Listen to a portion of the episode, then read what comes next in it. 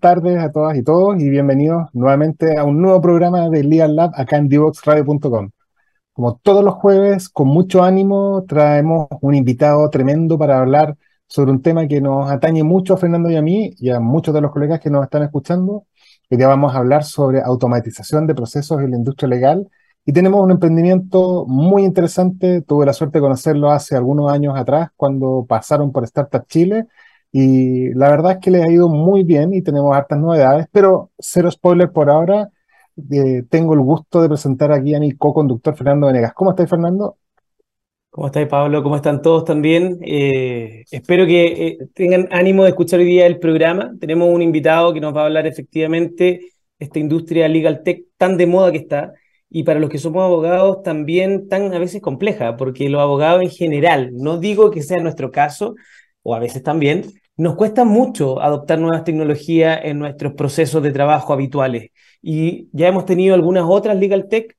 Hoy tenemos a una en particular que se llama ILEX, y así que nos va a contar un poco nuestro invitado de qué se trata, cuál es su propuesta de valor, qué es lo que están desarrollando y sobre todo cuáles van a ser sus siguientes pasos y cómo ven esta industria, esta industria legal que es tan, pero tan tradicional, pero que requiere cambios eh, tremendos. Eh, nos vamos a ir de inmediato a nuestra primera pausa musical, pero les recuerdo, como siempre, seguirnos en nuestras redes sociales, LinkedIn, Facebook, Twitter, Instagram también. Y aquellos que no pueden ver nuestro programa en vivo, les recuerdo que también queda disponible en las plataformas de YouTube, Spotify y también en la página de divoxradio.com. Así que vamos de inmediato a esta primera pausa musical y volvemos en breve con nuestro invitado. Conéctate con personas que saben. En divoxradio.com. Síguenos en las redes sociales. Instagram, Twitter, Facebook, LinkedIn, como arroba Divox Radio. Como arroba Divox Radio. Oye, después de este tremendo tema de los Beatles, estamos de vuelta acá en vivo, en divoxradio.com, en nuestro programa del día de hoy. Eh, nosotros nos llamamos Legal Lab y siempre decimos con Fernando que tratamos no ser muy abogados ni leguleyos, pero hoy día tenemos justamente un emprendimiento que pega medio a medio en la industria legal. Y ciertamente que no solo la industria legal, vamos a hablar de eso. Tenemos a nuestro invitado, que es el gerente comercial, la startup se llama iLex, y bueno, pues presentar a Pablo, Pablo Bucio. ¿Cómo estás? Bienvenido a Legal Lab. Muchísimas gracias por recibirme y cómo estoy, estoy con calor, estos días tan terribles, pero, pero acostumbrándome ya a la realidad del clima de, esta época. Em, y, no, de vuelta, feliz porque que, la gente escuche lo que estamos haciendo, nos encanta y, más allá de solamente conseguir que, futuros clientes nos puedan escuchar, también que si podemos motivar a más gente que, a que se lance con alguna idea que crea que es difícil, pero que vale la pena, adelante. Excelente. Hoy vamos al tiro en materia. Cuéntanos qué es iLex y cómo nace. ¿De dónde ven este problema y cómo surge esta idea, esta ampolleta que se prende? Bueno, yo me sumé hace relativamente poco, entonces voy a hablar de cómo nació iLex, que es eh, Rodrigo Maripangui y Rodolfo Troncoso. Rodrigo es eh, abogado y Rodolfo es ingeniero telemático. También telemático yo nunca había escuchado, eh, para mí eso es nuevo, es ingeniero, ingeniero, pero ingeniería telemática de la Santa María. Y mm, ellos vienen de experiencia en, el rubro bancario y, un poco lo que pasó es que ellos se dieron cuenta que em, había poca tecnología, comparativamente con otras áreas, había poca tecnología en el mundo, en el mundo legal. Y se le ocurrió crear em, un producto que validara poderes y sociedades eh, de una forma más rápida, más eficiente y más segura. Antes simplemente uno llegaba con los documentos, tenían que mandarlo a la fiscalía o, o mm, algún abogado externo, lo revisan y te dan una respuesta, esa persona puede o no puede hacer algo. Más allá si estaba bien constituida la sociedad. Entonces dijeron, hagamos esta cuestión digital. Y crearon un producto que hace eso, que uno mete el root simplemente y te entrega si está bien constituido o no, quiénes son los representantes legales, qué facultades tienen, y esto lo hace todo digital y en 10 segundos. Y lo pensaron solamente para un producto, como para contratar cuentas corrientes, ¿no? Después vino la pandemia y la obligación de todas las empresas de decir, oye, hay que acelerar la transformación digital, aunque no entendamos ni qué significa realmente. Y, y bueno, ellos dijeron, esto puede ser mucho mejor si que lo robustizamos un poco y lo empezaron a trabajar. Ahí se dieron cuenta que había una desconexión súper grande entre eh, los procesos de apoyo legales que existían y lo que el mercado necesita para poder tener todo esto de transformación digital. Y avanzaron. Y crearon este, este producto que quedó mucho mejor y le empezó a ir bien y empezaron a, venderlo en, en, banca y en institutos financieros hasta poquitito. Y después lo que pasó, que fue como cuando yo me metí acá, es que se dieron cuenta que en el proceso de crear este producto, lo que realmente crearon fue una capacidad de creación. O sea, a ver cómo voy. Crearon un agente tecnológico que es un motor semántico que interpreta lenguaje natural, que le entrenaron a leer documentos y procesar documentos como si fuese un abogado. De vuelta, específicamente por tipo de documento. No es que reemplace un abogado en todas las facultades, para nada pero sí le das un documento, lo entregas para que lo entienda, lo entiendas para que lo entienda y lo interprete. Y, entonces pasó de un producto específico a que ILEX sea un creador de productos que resuelve problemas también específicos para, principalmente para la banca. Pero ahora estamos yendo para todos lados.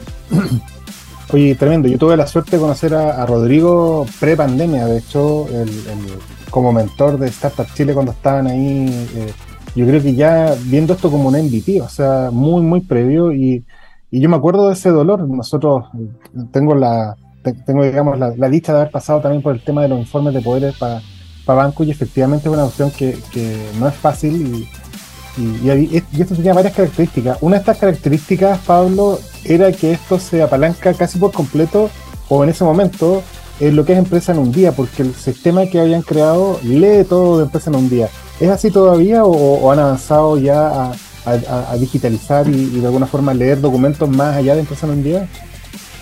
Eh, sí y no. Estamos en desarrollo, pero al final, hoy, si no me equivoco, los números, cerca del 90% de las sociedades que se constituyen anualmente son sociedades eh, digitales. Entonces, em, ¿el mercado cuánto te da? Lo que hicimos por ahora es eh, agarrar y, hacer como un workflow donde los que no son empresas de un día pueden cargar sus documentos, los documentos que nosotros le pedimos, validamos que están bien cargados y tenemos un equipo legal que lo revisa el mismo informe. En vez de ser 10 segundos, es 2 horas o 3 horas. Pero la diferencia no, no, sé si da todavía. Tenemos la intención de que sea así, tenemos la intención de expandirlo, pero de vuelta, como no podemos ser proactivos de ir a buscar la documentación nosotros, porque no está digitalizado todo el sistema, no están toda la, toda la, toda la documentación en línea en ningún lugar. Entonces, igual dependemos, aunque nuestros clientes quisieran que no, eh, y aunque nuestros, eh, los clientes nuestros clientes quisieran que no, igual dependemos de que nos pasen la documentación. Y ese es el paso más difícil, que nos pasen la documentación correcta. Mm. Pero hoy, claro, hoy la parte proactiva nuestra es, es que esté digitalizada la información en alguna fuente que podamos acceder. ¿Cómo estás, Pablo? Bienvenido a nuestro programa. Eh, de verdad, felicitaciones por lo que han estado, por lo que están haciendo. Trabajan en una industria que es dura. La, industria legal es una industria, lo hablábamos en la, editorial, es bien conservadora. Eh, pero también vemos que hay muchas startups que están irrumpiendo eh, en esa industria conservadora y que al parecer este mundo legal lo está tomando bastante bien. Pero según lo que yo estoy entendiendo, este primer producto que tienen en ILEX está bien enfocado a lo que es la banca y a los servicios de, los clientes de la banca y probablemente es un servicio que los abogados en todo el proceso legal de la banca van a utilizar mucho. ¿Han pensado en esta nueva, en, esta etapa 2.0 de ILEX, cómo se expande también a otros clientes que no sea solamente banca? Em, sí, de hecho, esto no fue por iniciativa nuestra, sino que lentamente se empezó a entender de que esta solución que estábamos dando es muy específica inicialmente, como fue ampliando y se fue robustizando, nos empezaron a mover internamente a diferentes áreas. Hoy eh, está muy consolidado lo que son servicios financieros, desde eh, un crédito consumo eh, para una, pyme o un crédito automotriz o por ejemplo lo están usando mucho para enrolamiento de proveedores, enrolamiento de comercios, eh, está usando muchísimo. Al final, bajo cualquier, empresa que bajo algún tipo de normativa o, utilities quiera conocer a su cliente, tiene que seguir un proceso, procedimiento. Cliente, cuando digo cliente, no persona natural, sino que persona jurídica, empresa. Entonces, si tienes que conocer a tu cliente, tenés que pedirle el estatuto para saber que la persona que te está contratando tiene las facultades para contratarte. Si no, le va a plata y te va a decir chao y no hay nada que hacer, se te cae el juicio en dos segundos. Entonces, es necesario que conozca a sus clientes. Ahora, la nueva ley FinTech va a incluir a más, a más jugadores acá que, tengan que saber quiénes son sus clientes y los obligue un poco a, a tener cierta responsabilidad al respecto. Y eso, obviamente, permite que eh, empresas como la nuestra y como otras eh, puedan entrar a jugar en una cancha más grande. Y, en ese sentido, Pablo, ¿cuáles son los siguientes pasos? Porque, eh, como decía, nuestro conductor, Pablo, también, tu, tu colega, los conoció en una etapa de MVP hace un poquito tiempo antes de pandemia. de lo que tú nos estás contando ahora, han dado ya siguientes pasos. ¿Cuáles son los que vienen ahora? ¿Qué, viene, qué, cuál, es, cuál es lo, qué, qué se viene para ILEX? Bueno, si todavía con una tos. Em, como te comenté, partimos con un producto y después nos dimos cuenta que tenemos una capacidad tecnológica para crear productos. Esa capacidad la podemos eh, aplicar a estatutos societarios, pero también lo puedo aplicar a un seguro cualquiera sea, como son masivos, o contratos laborales, o cualquier tipo de oficios de tribunales, o cualquier otro tipo de documentación que en volumen logro enseñarle a mi a mi motor semántico que aprenda, entiende, interprete. Entonces, básicamente, si sé que suena como un poquito grandioso, pero no creo que en el mundo en que estamos, que hay tanta documentación necesaria, tengamos mucho techo. El techo va a ser, eh, no es tecnológico, el techo va a ser más lo que se atreva los clientes de la banca, por ejemplo, o los clientes de diferentes áreas Em, a implementar en su negocio. Entonces siempre vaya a depender de que eh, haya una política de eh, cambio tecnológico, de innovar, de crecer, de eh, mejorar la calidad del servicio a los clientes, de, de, ¿cómo se llama?, mejorar la seguridad o la certeza de las decisiones que se toman para que incorporen tecnologías nuevas. estamos un poco esperando a que se vuelvan un poquito más ambiciosos en ese sentido y, y eso nos afecta a todos los que estamos emprendiendo con tecnología en este rubro. Ahora estamos, por ejemplo, ah, no, te iba a decir que ahora estamos eh, haciendo un piloto en Colombia, por ejemplo, y estamos mirando con ojos grandes también irnos a Perú y el futuro, bueno, idealmente México y otros países más.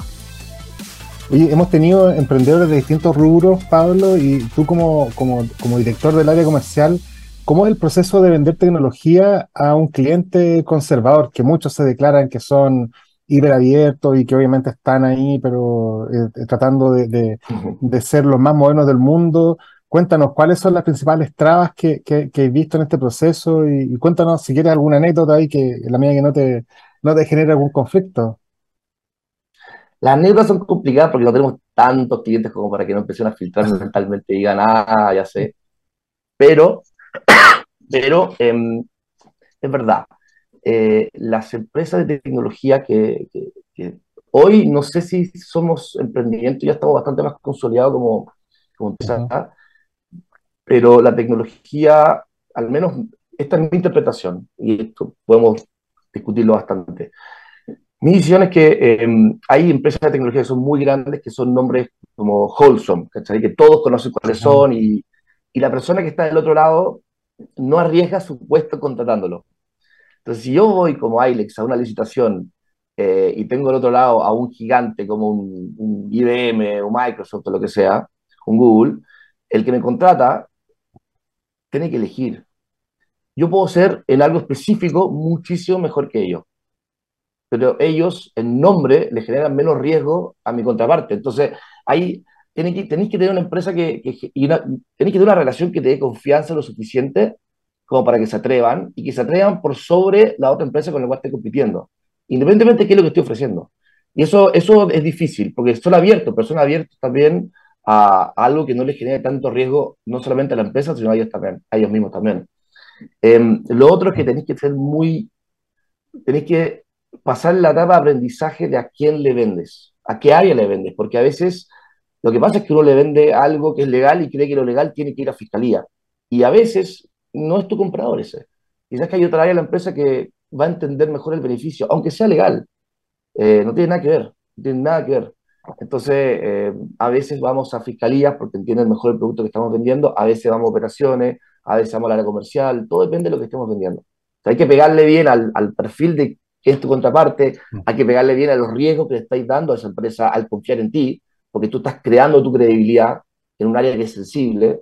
Em, hay que entender también que le estoy vendiendo, por ejemplo, un banco y uno no se puede enojar cuando, cuando el banco toma precauciones porque es muy sensible la información que uno está manejando eh, y es muy delicado.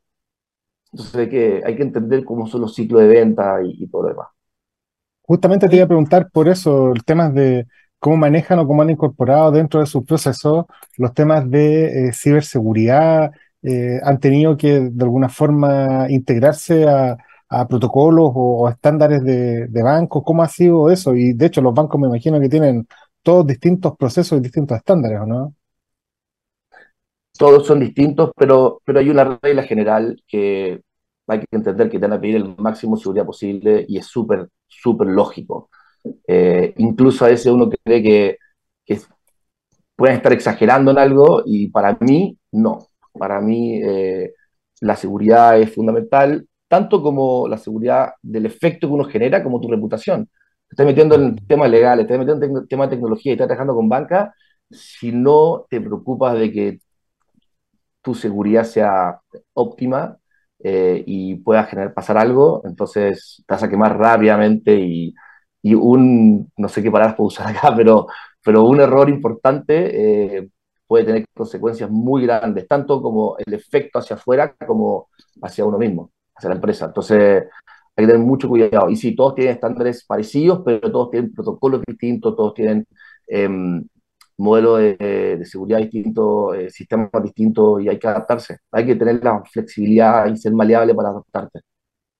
Oye, Pablo, pregunta, ¿e-, ¿en estos momentos están en algún proceso de levantamiento de inversión o, próximamente se vendrá algún proceso de levantamiento de inversión para la compañía?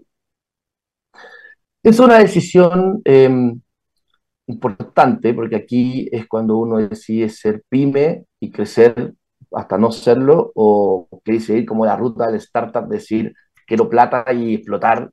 Em, y los dos tienen sus pros y los dos tienen sus contras. Para nosotros, yo creo que em, estamos abiertos a una inversión que tenga sentido en qué vamos a usar la plata para crecer. No es una capitalización simplemente, sino que es, ok, ¿en qué etapa estamos? Si entra plata ahora, ¿qué hacemos con esa plata? ¿Vamos a poder crecer y tener el efecto que queremos? ¿O la vamos a usar para estar más tranquilos en otras cosas que no, no tienen tanto impacto? Y yo creo que estamos todavía esperando un par de hitos para llegar al punto dulce donde yo puedo decidir, me abro la posibilidad o todavía no. Así que en el corto, corto plazo te diría que no estamos esperando eso, em, porque estamos andando muy bien, estamos facturando, eh, tenemos, los clientes han sido súper receptivos con lo que hacemos, hemos creado confiabilidad, entonces el mercado también te, te responde con confianza si eh, empezar a venderle a un banco, dos bancos, tres bancos, entonces el resto dice, bueno, ya pasó ciertas vallas, lo escucho con más, con más tranquilidad, eh, pero en algún momento sí, estamos abiertos a, explorar esa línea. Excelente. Hoy se nos pasó volando esta primera parte de nuestra conversación, así que nos vamos a ir de inmediato a nuestra segunda pausa musical, pero recuerden que volvemos muy pronto, no son más de cinco minutos y retomamos la conversación con Pablo, director comercial de ILEX. Divoxradio.com.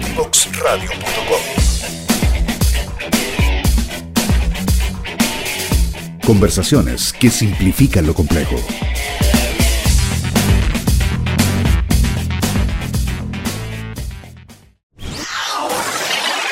Desde Chile para el mundo. Divox Radio. Señal online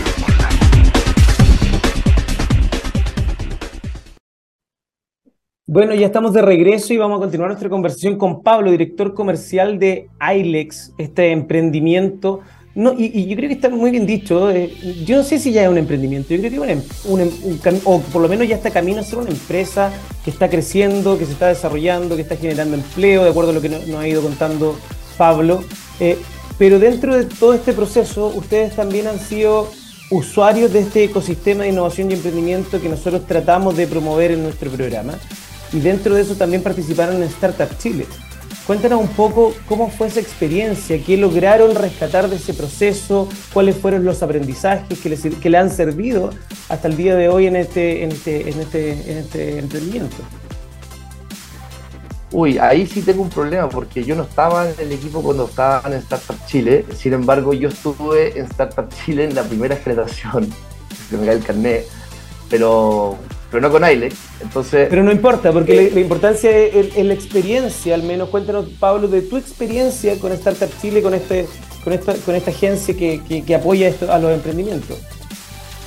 Lo que yo vi, independientemente que fue mi, experiencia personal, pero lo que yo vi en, el resto también, es que, y para los emprendedores más chilenos, eh, o chilenos propiamente tal, vi que Startup Chile lo que logró fue fue abrir la cabeza eh, a dónde uno puede llegar si piensa en escalabilidad y piensa en mercado. Eh, a mí ya no se me mete en la cabeza la posibilidad, a menos que esté trabajando con un gobierno, en hacer un emprendimiento que sea para Chile. Eh, hoy yo pienso siempre regional, mínimo regional. Y eso creo que gran parte fue Startup Chile, que me hizo saber, oye, están todas las herramientas, si tú puedes vender de Santiago a Punta Arena o a cualquier lugar del país ¿qué te impide vender en México? Y claro, hay limitaciones, pero uno empieza a, buscar cómo resolverlo y termina resolviendo. Entonces, mm, creo que lo que a mí me ayudó más es la forma en que yo veo mi mercado y las soluciones que yo busco crear de una forma muchísimo más regional o global. Y en ese mismo sentido, ¿qué crees que dentro de los distintos actores que existen en el ecosistema, también desde tu perspectiva más bien personal, lo que se puede aplicar a ILEX, bienvenido, pero ¿qué crees que falta todavía? ¿Qué falta? Uy, qué, pregunta, em, creo que, bueno, puedo ir a cosas muy, muy amplias, como decir, si, fuese, si estuviéramos como en Europa, que hay, está el euro, que hay ciertas reglas y uno puede pasar libremente por la frontera y todo eso, eh, sería muchísimo más fácil. Al mismo tiempo, a diferencia de ellos, tenemos un solo idioma y eso la gente creo que todavía no le saca ventaja a que tú puedas hablar con países de todo el continente casi el mismo idioma. Y realmente la gente creo que todavía no, no mide ni dimensiona esa simpleza. Em, ¿Qué falta? Quizás eh, tema de edición. Yo creo que no falta mucho más. Eh, siempre hay limitaciones, siempre hay trabas uno quiere operar en, Colombia y el sistema tributario no tiene nada que ver con el chileno. Eh, uno quiere trabajar en Argentina y es totalmente distinto, en México, pero, pero no hay ninguna limitación que realmente te diga no se puede hacer. Al menos que tu producto no solucione nada en esos países. Pero de vuelta, uno también tiene un aprendizaje cuando crea un producto y puede pivotear y puede sostenerse en eso para buscar otras soluciones que deriven de eso. Yo sinceramente creo que hay trabas, pero son todas trabas que se resuelven, sino cómo tantas empresas han migrado. Oye, eh, volviendo a colgarme de una pregunta que te hice antes, pero llevándola para este contexto, eh, ¿cómo el proceso de venta de tecnología al sector bancario de otros países? ¿Cómo, cómo es la aproximación? Eh, ¿Qué dificultades se han encontrado? ¿Es más formal, menos formal? Eh, de hecho, la, regulación, sobre todo, no sé, es muy disímil cómo está regulado los temas fintech, por ejemplo, en México, en Colombia, algunos países muy regulados, otros menos regulados. ¿Cuál ha sido tu experiencia ahí en la, gestión comercial? Em, es una buena pregunta. Hemos aprendido que muchos de los problemas, como que siento que lo legal es tiende a ser una de las cosas menos exportables como concepto porque es muy distinta la parte legal de un país a otro. Sin embargo, em, nosotros procesamos documentos y tenemos un poquito más de adaptabilidad. Y, increíblemente siendo que cada país es muy distinto entre ellos y que la idiosincrasia es muy diferente em, y la estructura legal es distinta, eh, nos hemos dado cuenta que, que muchos de los problemas son los mismos. Los mismos. Hay otras herramientas quizás. En Chile tenemos empresas en un día, esta digitalización. En Argentina eso existió y este gobierno lo eliminó. En Colombia también hay algo parecido, pero estamos resolviendo. Eh, y así te das cuenta que eh, a veces las herramientas con las que puedes trabajar se repiten, em, a veces tenés que buscar caminos alternativos, pero los problemas son súper similares. Eh, no estamos trabajando ahora con oficios judiciales, que es un problema para los bancos, y estamos dando todo un, producto en base a eso, que es un producto que, los clientes no ven. Es un problema, problema detrás de los clientes. Pero, pero cuando nos sentamos con, algunos posibles clientes eh, hace un tiempo, como para estudiar el caso, eh, y nos dimos cuenta que es un problema que se replica en todos los países. Todos los países. De diferente manera. Y ahí dijimos, oye, acá hay una solución que, que podemos replicar. Entonces estamos súper contentos con lo que nos hemos dado cuenta en otros países. Oye, y, en todos los procesos, ustedes están muy enfocados a, un área que, como decía Fernando, es, dura, pero es eh, obviamente muy, muy abierta en cuanto a ciertos tipos de usuarios. ¿Han tenido algún banco que haya interesado en, saber más de ustedes, en querer invertir en ustedes como tipo corporate venture o, o quizás en alguno de los procesos? Yo entiendo que el BBVA tiene procesos de de aceleración de startups también han, visto alguna posibilidad de entrada a través de algún banco ya no como cliente sino que sino como inversionista o como o como parte de su proceso de aceleración nos han coqueteado pero como te dije antes eh, sutilmente y no tan sutilmente pero como te dije antes eh, estamos em, tratando de consolidar algunos hitos primero porque al final si estamos explicando la, realidad, uno quiere la mejor valorización posible que puede tener. Si van a venir a ponerte plata a cambio de acciones o a cambio de equity y uno quiere que o tener la mayor cantidad de plata por pocas acciones o, que sea lo que más te conviene, y más allá de para qué lo vas a usar. Entonces, nosotros estamos buscando tener eh, un par de hitos consolidados para poder abrir la puerta a eso. Para poder abrir la puerta a la discusión de eso. Después veremos si lo que nos conviene o no es, eh, o la oferta que nos hacen nos, gusta. Pero, mm, pero sí, estamos pensando primero en, lograr algunos hitos para que estemos más tranquilos. Pablo, y en ese sentido, eh, tú hablaste hace poco de esta visión que le generó Startup, Startup Chile, perdón, respecto a esta visión más global. ¿Cuáles serían los pasos de ILEX respecto a la internacionalización? ¿Cuándo lo tienen previsto o cómo lo están haciendo para precisamente no cometer algún error que les pueda dejar traer consecuencias tremendas en el modelo de negocio de ustedes? Eh, tenemos la suerte de estar trabajando con Digital Banking y son muy amigos, entonces eh, Ramón Heredia nos, ha dado una mano con el con contactos, sentarnos con algunos asesores en otros países de la región. Él, no sé si lo conocen bien, pero se mueve por todos lados y conoce a todo el mundo. Entonces eh, ha sido súper útil tener un contacto como él que nos ha apoyado. Eh, yo tuve la suerte también de trabajar afuera eh, de Chile, en Argentina, en Colombia, en Perú, entonces también tengo gente cercana. Tratamos lo ideal para nosotros, y no siempre se puede, esto es real, pero eh, si uno puede acercarse a alguien que tiene confianza, que haya amistad o que, o que haya trabajado antes y empezar a explorar lentamente, decir, bueno, a ver, ¿yo qué necesito para poder aterrizar acá? ¿Cuál es lo mínimo que necesito para validar mi concepto de producto acá? y empezó a encontrar esa, esa, respuesta para después tomar la decisión de ir o no ir. Eh, así que ha sido, ha sido lento, no, de hecho no, no ha sido nada lento, ha sido bastante rápido. Y yo creo que de acá, antes del cierre del primer trimestre del año que viene, ya estamos fuera de Chile. Creo, espero, eh, pero me, encantaría que sea así. ¿Y ese primer paso han pensado dónde sería? Eh, ¿O, es, secreto? No, es que no sé si es secreto. No, no tengo por qué eso es secreto. A mí me gustaría, desde acá a los próximos cuatro meses, estar tanto en Perú como en Colombia. Esa es la realidad. Eh, después de lo que podamos ver eh, y los tiempos de los sitios de venta y si hay algún atraso porque uno se demora en abrir sociedades o, o saber los contratos que hay mucha burocracia, sí, puede que se demore más.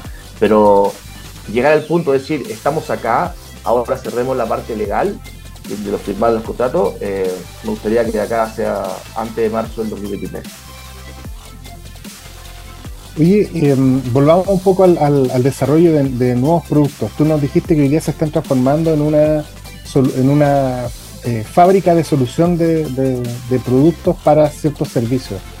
Aparte de la, del reporte y de los informes legales, eh, ¿qué otra novedad tienes o qué otros servicios o soluciones están apuntando ahí? Y también eh, pregunta ahí, lo mismo que, alguna vez le, preguntaba yo a, Rodrigo, es todo apalancado en, temas de inteligencia artificial, en temas de, machine learning. ¿Cómo, ¿Cómo, es este proceso que tienen ustedes de, ir viendo estos nuevos productos, estos nuevos desarrollos, nuevas soluciones? hemos tenido la suerte de que lo que hemos hecho lo hemos hecho bien. Entonces, nuestros clientes han empezado a confiar cada vez más en nosotros y hoy nos sientan en, en, la mesa de diseño, por ponerlo así, y decir, bueno, esto es nuestro, nuestro roadmap del año que viene, a esto queremos llegar, eh, ¿dónde pueden ustedes ayudarnos a lograr este objetivo? Y, y, creo que es uno de los logros más grandes que hemos tenido, que nos han empezado a invitar a la mesa de negociación, a la mesa de diseño más que de negociación, y nosotros poder decir, eh, esto que sabemos hacer lo podemos implementar en estas áreas que a ustedes quizás no se les ocurrió que lo podíamos hacer. Eh, eso por un lado. También se nos han acercado algunos a decir, oye, sé que tengo este problema, ayúdame a resolverlo. Entonces, em, a ver, ¿cómo tengo que explicar esta parte? Hay algunos clientes con los cuales estamos diseñando cosas que son exclusivas, eh, que son con ellos y, no podemos comercializar a nadie más, ni vamos a comentar qué hacemos porque hay un tema de, confidencialidad. Hay otros proyectos que estamos desarrollando porque un cliente nos mencionó que lo necesita y nos pareció que va de acuerdo a nuestra línea de narrativa, si queréis ponerlo, como que a lo que hacemos. No somos una fábrica de software en el sentido de que cualquiera que tenga un problema que podamos hacer, vamos y lo hacemos. No, tiene que tener una coherencia con lo que estamos desarrollando y tiene que tener una coherencia con, lo que buscamos solucionar. Y afortunadamente eh, estoy con, con Rodrigo y con Rodolfo que tienen eh, una visión súper em, super pragmática, eh, afortunadamente muy alineado con la parte comercial también, pero, pero queremos, queremos idealmente resolver problemas que, sean problemas de verdad y no cosas que, que, para los lados, para las ramas. Entonces, también somos chicos, que seamos empresa o estamos en el borde de transformación de emprendimiento de empresa, tampoco hay, hay capacidad de hacer todas las cosas que queramos hacer por ahora. Ahora sí están en la, en la cabeza en el futuro, en el futuro, poder tener un laboratorio de investigación donde nuestro, nuestro genio tecnológico se pueda meter y, mezclar pócimas y, sacar, y querer ser como un alquimista tecnológico, sí, eso está en el futuro. Oye, la media vuelta para dar la respuesta, pero está perfecto, no, no te, a ver, eh, sí, lo que sí te puedo mencionar es que sí em, estamos eh, concretamente en un par de etapas de cierre de contrato para pilotos, eh, todos relacionados con el área legal, por supuesto. Em, y sí estamos sacando un producto que tiene que ver con eh, oficio de tribunales. Perfecto es un cacho para toda la fiscalía. Ya, perfecto. Perfecto. ¿Y cómo, como político, como que no contesté nada, pero, pero dije algo, pero no dije nada y. Sorry, pero. En el momento, mira, te prometo, en el momento que, esté listo eso, ustedes van a ser los primeros a saberlo. Oye, ¿y cuál ha sido el impacto, creen ustedes, en, cambiar un proceso dentro de, de, una industria como la industria bancaria? ¿Han tenido ustedes como estadísticas? Me imagino que cuando tú vayas a vender, tú le decías al, al cliente, hoy está incidido en que se han emitido X por ciento más de créditos o que hemos destrabado burocracia o que de alguna forma le hemos, en el peor de los casos, digamos, para nosotros, ahorrado tantos costos de, servicios legales porque nuestro asistente no duerme, no come, no tiene vacaciones, no se enferma, digamos, está 24/7 y, más encima eh, usa un recurso público que, digamos, está no, es necesario siquiera eh, más que digitar el RUT para acceder a él. Lo que sí tengo como dato es que generalmente las empresas que nos contratan bancos, y financieros, nos negocian por una cantidad X de consulta a nuestra plataforma o por procesos de documentación y que siempre se quedan cortos. Entonces son adversos a eso, decir, oye, ya, eh, lo que usted hace nos interesa mucho, pero queremos negociar, no sé, 500 consultas mensuales. Y, la realidad después es que se pasan siempre. Y eso está fantástico. Significa que, que nos terminan usando mucho más de lo que pensaron que, nos iban a usar. Significa que empezaron a confiar en nosotros y validamos que lo que hacemos lo podemos hacer. Em, y por otro lado, en números, te puedo decir que hemos procesado más de un millón y medio de documentos en un par de años, lo que se traduce a medio millón de horas hombre y contando. Eh, eventualmente en la, en la página, que no está, estamos más enfocados en productos, entonces ahora estamos como que volcando un poquito más la parte comercial visual. Eh, vamos a tener como un contador donde cada vez que se procesa un documento, va a aparecer un documento nuevo procesado y cuánto, cuánto ahorra eso en horas hombre.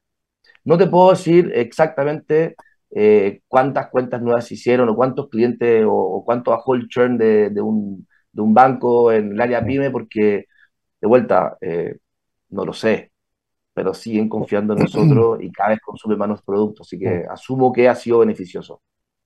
Oye, y, y, en, a nivel de, de, ¿cómo se llama ya? porque a propósito se nos está terminando el tiempo, estamos con la última... Qué rápido. Con, con las últimas preguntas, sí, el, el a nivel de, integración, ¿ustedes tienen pensado alguna otra integración con certificados similares, como por ejemplo registro civil, certificados de nacimiento, eh, certificados de matrimonio, o incluso han, tenido conversaciones como, han, hablado alguna vez con la gente empresa en un día, de, eh, tienen algún convenio con ellos o llegan y se meten nomás al sistema? Esta es una pregunta ahí muy quizás bruta de mi parte.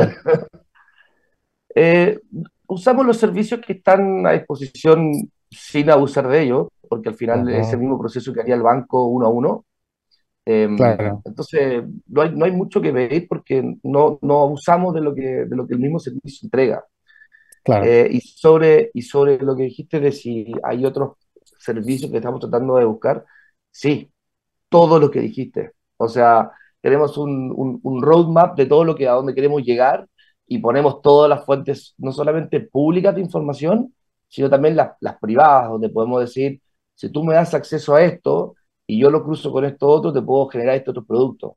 Y eso ha sido súper interesante. Pero sí, la integración que estamos buscando cada vez es mayor. Y ya como última pregunta quizás, eh, ¿cuáles son los siguientes desafíos de ILEX? ¿Cómo van a estar?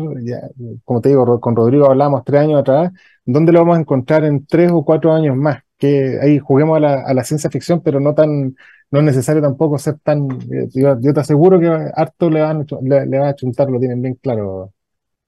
Eh, como, como un, ok, la primera, la primer, primer paso que estamos buscando hacer, para hacerlo correcto de repente, es que eh, estamos, estamos terminando una reestructuración interna como para poder estar listos para alcanzar ese objetivo.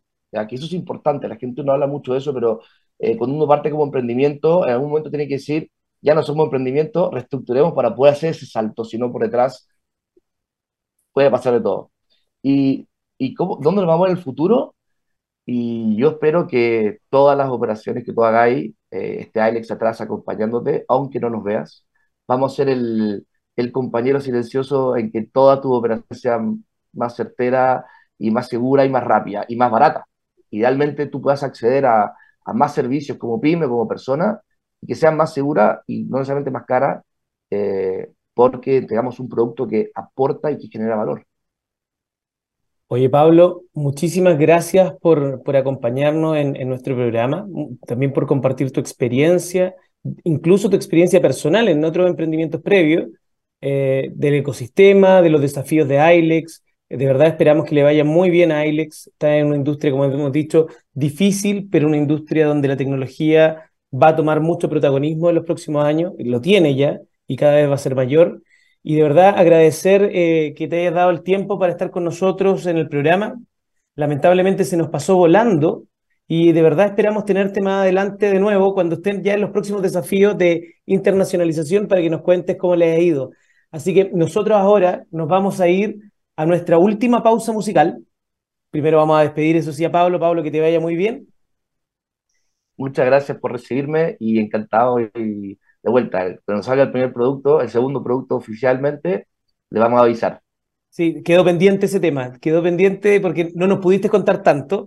Y nosotros ya nos vamos a nuestra última pausa musical y volvemos en breve para hacer ya el cierre del programa de hoy. Divoxradio.com Conversaciones de valor.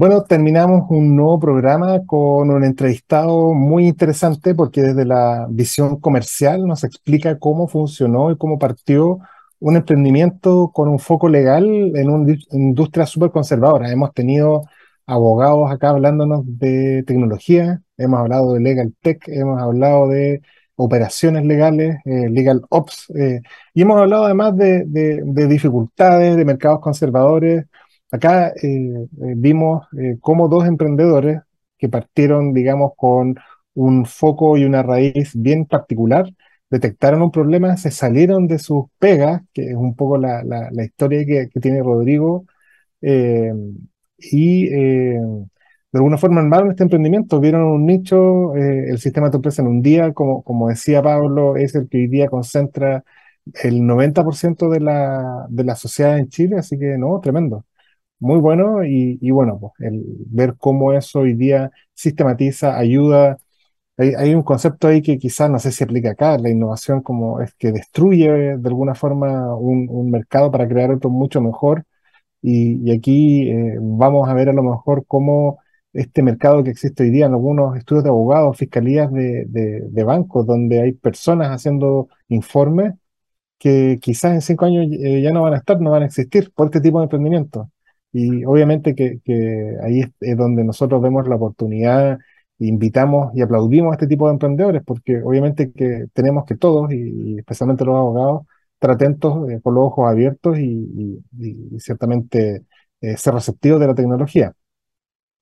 El, el, informe legal, eh, digamos, terminó siendo el, foco de ellos, pero quizás para dónde van, y para eso los tendremos de nuevo en algún programa en el futuro. Por ahora, eh, nosotros llegamos hasta acá, no sin antes invitar a todas y todos a que nos sigan en nuestras redes sociales. Ya saben, vamos en vivo en divoxradio.com todos los jueves, 15-30 horas.